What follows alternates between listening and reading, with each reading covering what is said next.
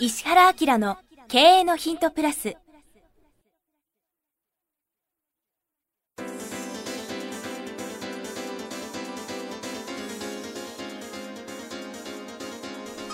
ポッドキャスト石原明の経営のヒントプラスは勝てるビジネスモデルや売れる仕組みの作り方。経営者や起業家が持っておくべき能力とその磨き方。リーダーの育成や強い組織の作り方などについて経営コンサルタントの石原明がリスナーの皆様からのご質問に直接お答えする形でお伝えしていく番組です企業を継続発展させるためのノウハウを提供する日本経営教育研究所がお届けいたします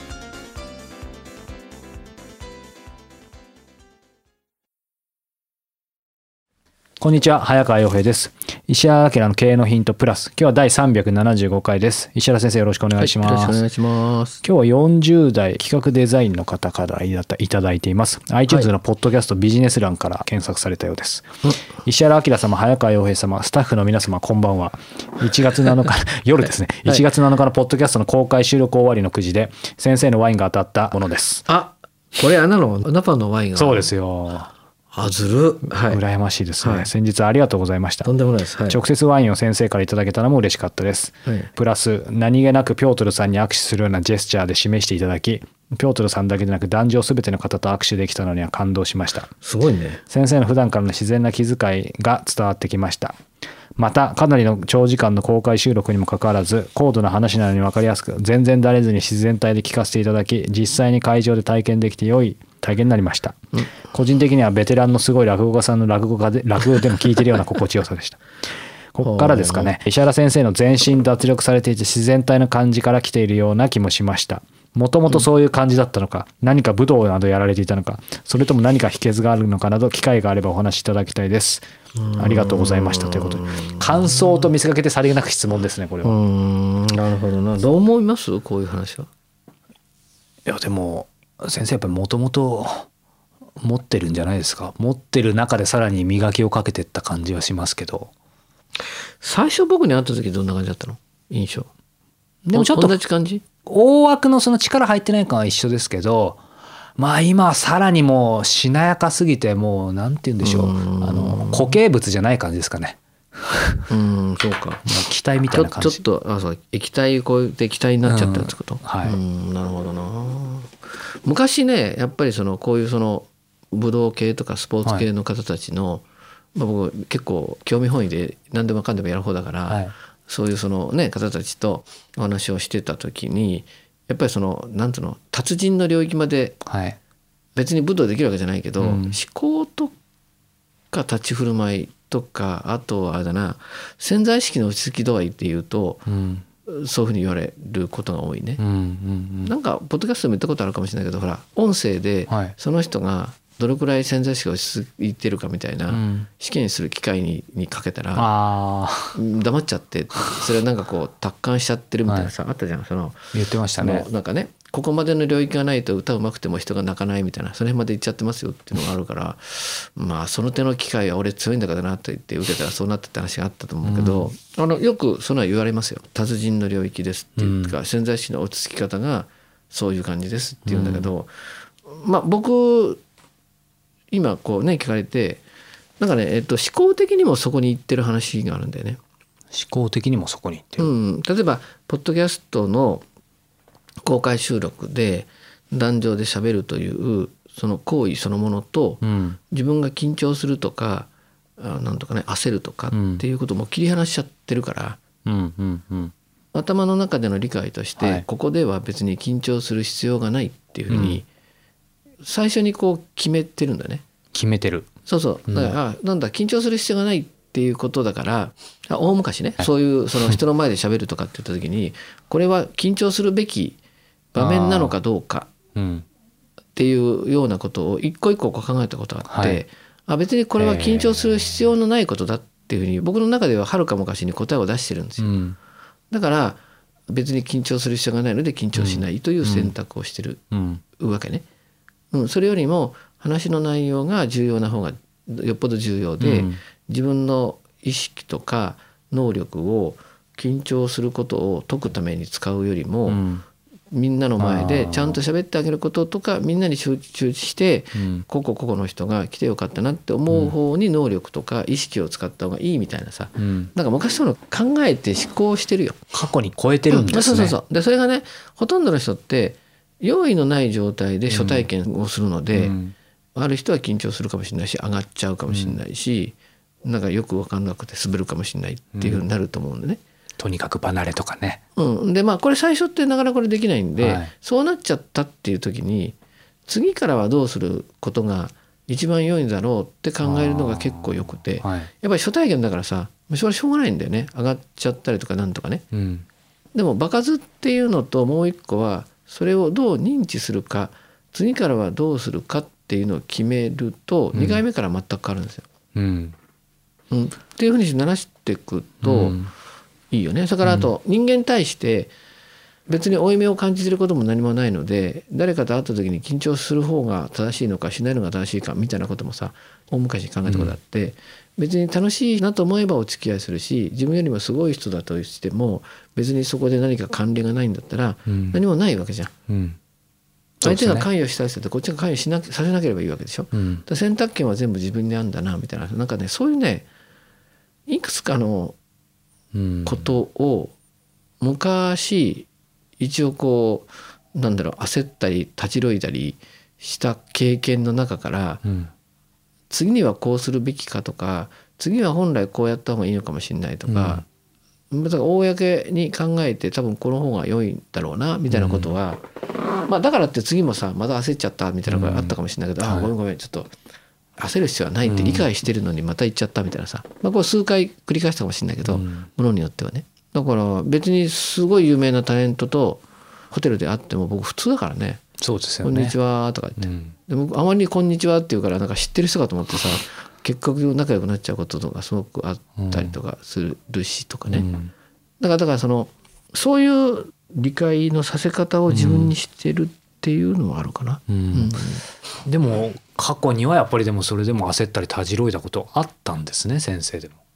まあ人間生きてりゃさ初めてのことはたくさんあるので。でも最近はその初めてに関するキャパも広くなっちゃってるんで、そうかあのそうでもないけど、うんこんなもんだって生まれて初めて東京に来た時は全く分かんないから あ何していいんだろうみたいな感じでやってたと思うよきっと。うん。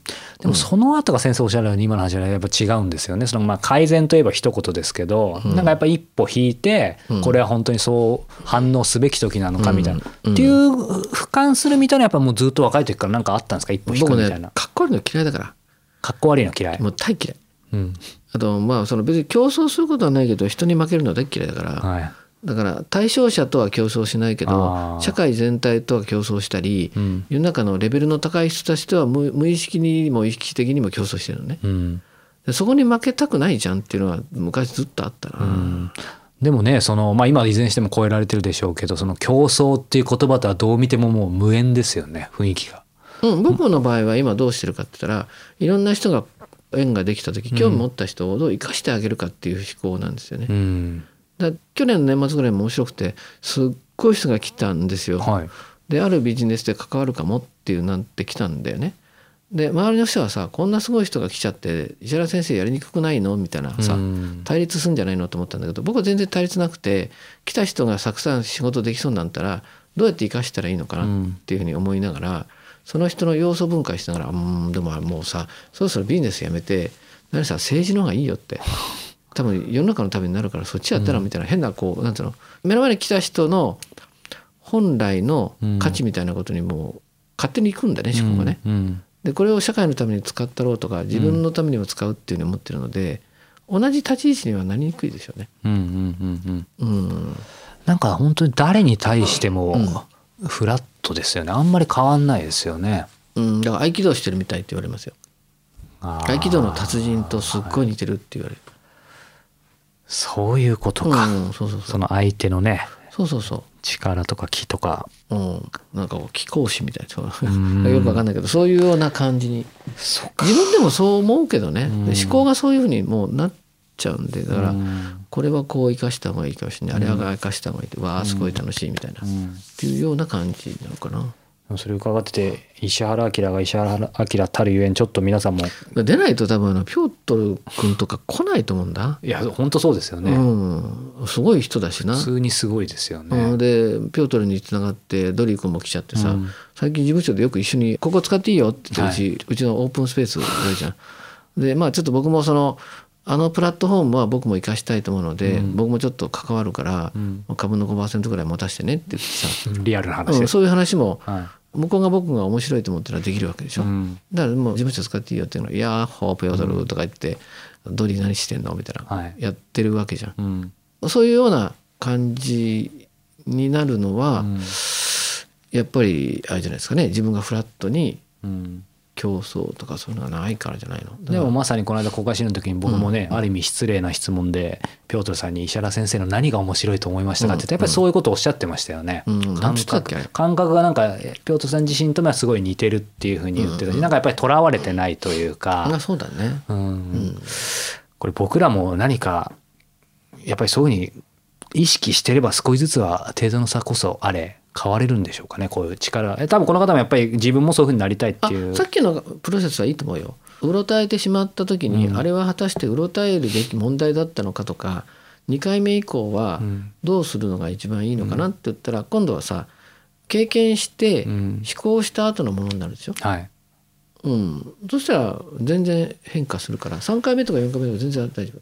経験ってそれぐらい大きいんで、はい昔あの名古屋の社長さんでなんかすごい賭けする人で、うん。競輪とか競馬はで1日1,000万吸っても平気な人がいたんよ。うん。それ大丈夫だって俺2,000万吸ったことあるからって言ったんよ。だからあそういうことと。ね。験してる範囲がうん。もう一つでかいから、まあ、300なんか全然もう借金とかもそうですね。歌みたいなさ、うんっていうそういうような感じのことを言ったことの人がいて、あなるほどねっていうのはあるよね。うん、経験も大事だけどやっぱり思考も大事ですね、うん。その組み合わせ繰り返し。それトレーニングとかをちょっと参考にしてやってもらえればうん。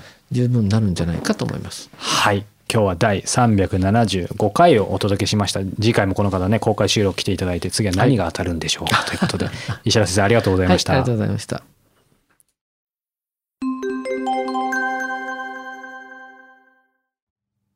番組よりお知らせがございます。当番組は第1回より無料で公開しておりますが、番組回数の増加により、ポッドキャストの登録数の上限に達したため、iTunes やポッドキャストアプリで、すべての回をお聞きいただくことができなくなっております。ウェブサイトでは第1回からすべての回をお聞きいただけますので、ウェブサイト石原明 .com のポッドキャストのバナーからアクセスしていただき、経営のヒントプラスをお楽しみください。今日のポッドキャストはいかがでしたか？番組では石原明への質問をお待ちしておりますウェブサイト石原明 .com にあるフォームからお申し込みください URL は www.